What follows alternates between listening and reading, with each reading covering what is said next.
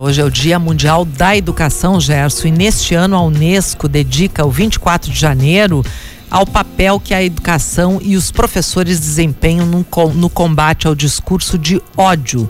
Para combater sobre, para comentar, aliás, sobre esse tema, a gente recebe a doutora em educação e professora da UPF, Rosimar Skinsani. Uh, estamos com ela ao telefone. Bom dia, tudo Bom bem, dia. professora Rosimar?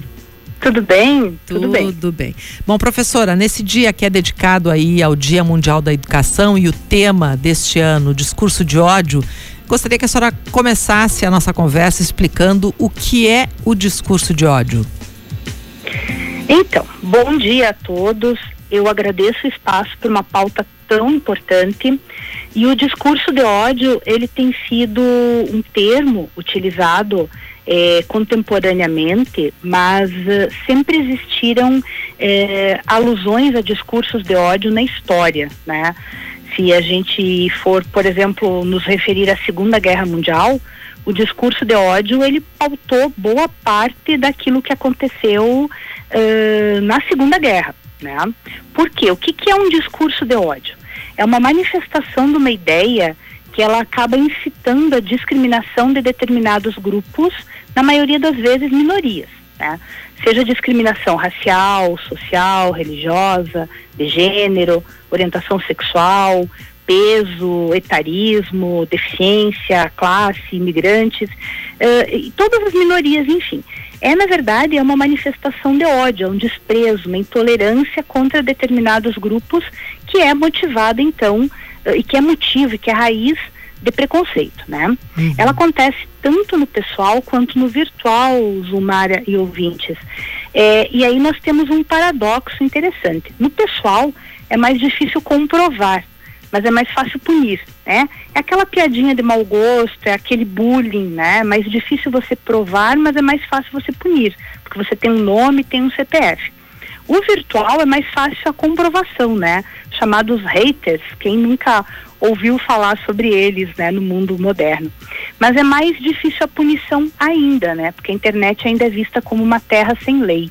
Então, o discurso de ódio são essas manifestações que acabam diminuindo o outro e fazendo com que tenhamos eh, esse aspecto de ódio em relação a algumas pessoas, a alguns sujeitos. Mesmo historicamente, a gente já conhecendo e a, a existência do discurso de ódio, acho que há uma diferença nesse momento, porque a propagação dele é muito maior através do virtual, professora. Exato. É, é, a história da internet como terra sem lei, né? As pessoas acham que elas estão protegidas por uma tela e elas acabam colocando ali os seus pensamentos. A mim me preocupa muito, por quê? Porque há coisas que são ditas, né, e, e espalhadas virtualmente, que elas acabam atingindo patamares e pessoas que nós nem conseguimos é, é, quantificar.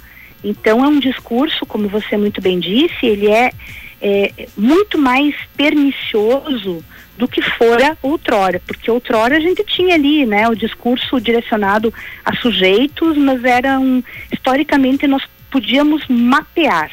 Hoje é um discurso que ele afeta todos nós, né?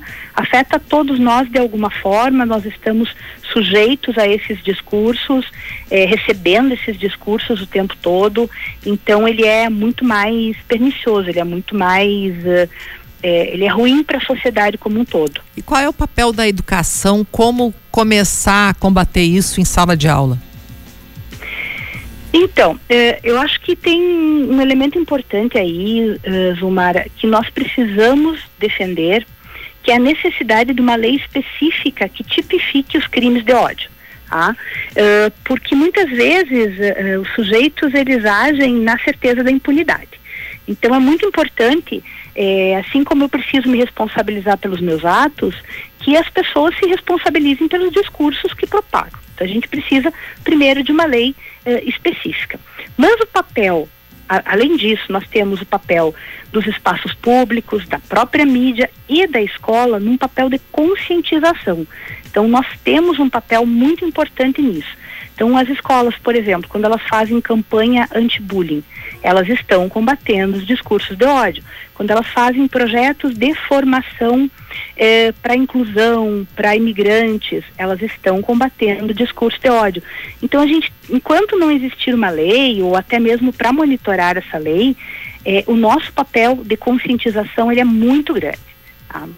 Professora, uh, falando de educação de um modo geral, acho que os professores em especial têm um grande desafio pela frente, porque muita coisa mudou e essas mudanças vieram aí muito mais rápidas a partir da pandemia. Eu gostaria que você enumerasse aí quais são os desafios da educação hoje no Brasil. Sim, uh, a pandemia, ela, ela fez uh, uma coisa, algo, enfim, muito positivo para a educação, que foi aguçar o reconhecimento do papel do professor e da escola.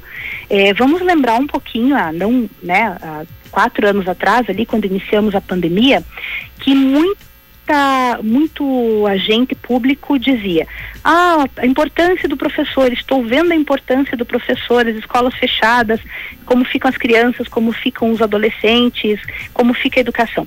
Então, se teve algo de bom que a pandemia fez, pela educação foi justamente aguçar esse reconhecimento do papel do professor e da escola. Uh, o que, que, eu vejo também como algo positivo, algo que, que veio nesse, nesse sentido? A cultura maker, que é a cultura mão na massa, né? Ela está sendo agora trabalhada, uh, é uma possibilidade muito importante que surge então a partir desse momento, que é um desafio para todos nós, uh, porque tem uma autora que eu gostaria de citar, que é Jane Osga, uma autora no campo da política educacional, que ela diz que o futuro não é necessariamente bom, a não ser que a gente saiba atuar hoje construindo essa possibilidade. Então, acho que o grande desafio que a gente tem hoje é justamente construir um futuro melhor no campo da educação. Há outros desafios que a gente poderia numerar aqui, uh, a questão do dualismo escolar, que tolera a existência de níveis e padrões educacionais muito distintos, né? O apagão docente que está sendo muito, está nos afetando muito e vai uh, vai ser pior ainda nos próximos anos. Nós não temos mais professores e o movimento está sendo feito para termos professor, ele ainda é incipiente. Temos sobrecarga de trabalho, temos a questão da inclusão sem apoio, temos algumas demandas ainda para resolver, mas eu, eu ainda sou otimista, eu vejo algumas possibilidades. Bom, diante de todos esses desafios, só para a gente encerrar, fica muito, o Brasil fica muito distante de países como Finlândia, Canadá ou Japão em termos de educação. É um caminho longo a ser percorrido para chegar num nível uh, de educação como esses países têm. Olha, eu daria duas sugestões. Tá? A primeira sugestão, ela é meio redundante, mas ela é necessária. Valorizar o professor. Tá? Uh, hoje se fala muito em inteligência artificial, em tudo que se pode fazer pela inteligência artificial, mas há uh, algumas questões que a inteligência artificial não vai resolver, que é só o professor que faz. Tá? Quando uma criança está insegura é, no seu processo de aprendizagem, é o professor que percebe isso e é ele que dá conta. Então, é necessário valorizar o professor, até para que tenhamos, né, uh, para que a gente possa mitigar o apagão docente num curto espaço de tempo. Tá? E um, uma segunda sugestão que eu daria, além da valorização do professor, é observar a ciência no planejamento educacional. Porque o que percebemos é que muitas vezes a pesquisa científica no campo educacional, por exemplo, ela nos fornece indicadores muito preciosos, evidências muito concretas de por onde caminhar. Mas a gente não tem, muitas vezes, o espaço para chegar no agente público, para chegar no gestor e dizer: olha, isso aqui pode dar certo, há estudos que comprovam isso. Então, observar a ciência no planejamento educacional seria muito importante para a gente uh, tentar atingir uh, o nível de educação mais elevado que esse país realmente merece, né, Zumara? Tá certo. Professora Rosemary Skinsani, muito obrigada por sua entrevista aqui na Rádio PF, no Café Expresso. Tenha um bom dia, um bom ano de 2024. Para todos nós. Obrigada. Valeu, obrigado, professora, pela atenção. Bela entrevista, né, Zumara? E uma visão aí positiva, né, da pandemia, a questão da valorização do presencial do professor, do professor né? Isso é. realmente. E dois, do, dois recadinhos bem diretos, né? A valorização do professor e observar a ciência, porque ela pode indicar é. os caminhos. Verdade. E o apagão dos professores, né? Que a gente vem aqui em notícias trazendo várias vezes aqui uma preocupação enorme, né? Faltar professor. Que coisa.